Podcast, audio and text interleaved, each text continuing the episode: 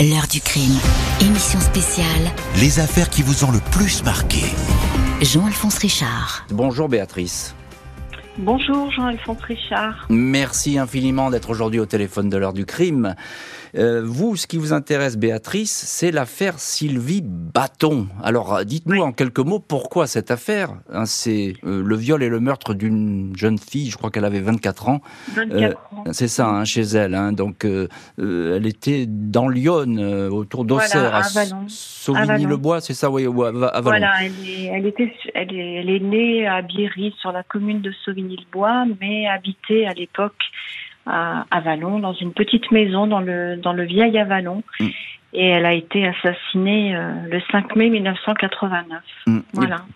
pourquoi vous vous intéressez à cette histoire? Euh, bah, C'est une affaire qui nous a touchés tous de près, parce que moi étant du village, euh, mes frères la connaissant, voilà, c'est quelque chose qui nous a touchés particulièrement son frère Marc qui a été jugé, accusé, et puis innocenté très très vite. Sa maman qui s'est battue pendant toutes ces mmh. années, 18 ans, 18 ans à se battre. Moi, je, je lui tire mon chapeau. Et oui, j'étais jeune à l'époque, hein, j'avais 17 ans, mais ça m'a marqué. Ça, ça, rejoint très exactement, Béatrice, ce qu'on disait, hein, c'est le combat des familles. et effectivement, les familles, en général, ce sont les premiers suspects. C'est comme ça, on n'y peut rien. Hein, les premiers suspects, euh, dès, dès, lors qu'il y a un crime, on va chercher dans l'entourage. C'est comme ça, mais c'est normal, ça on peut pas en vouloir euh, ni aux policiers ni aux juges. Euh, mais dans cette affaire, effectivement, c'est assez dramatique et la maman a eu un rôle très important. Ah oui.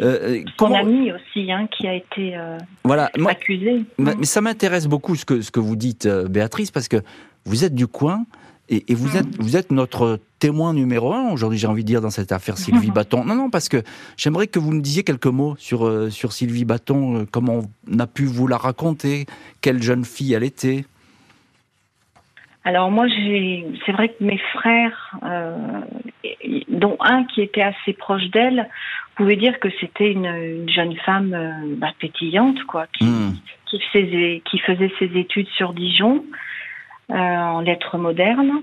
Voilà, c'était quelqu'un de discret. Hmm. moi, je ne la connaissais pas particulièrement. J'ai pu la croiser euh, voilà, dans Avalon ou dans notre petit village, mais j'avais pas de lien particulier. Ça vous a frappé parce qu'effectivement, dans un village, euh, tout de suite, c'est un effroi et c'est une affaire qui marque, euh, qui marque des années durant, euh, effectivement, une population.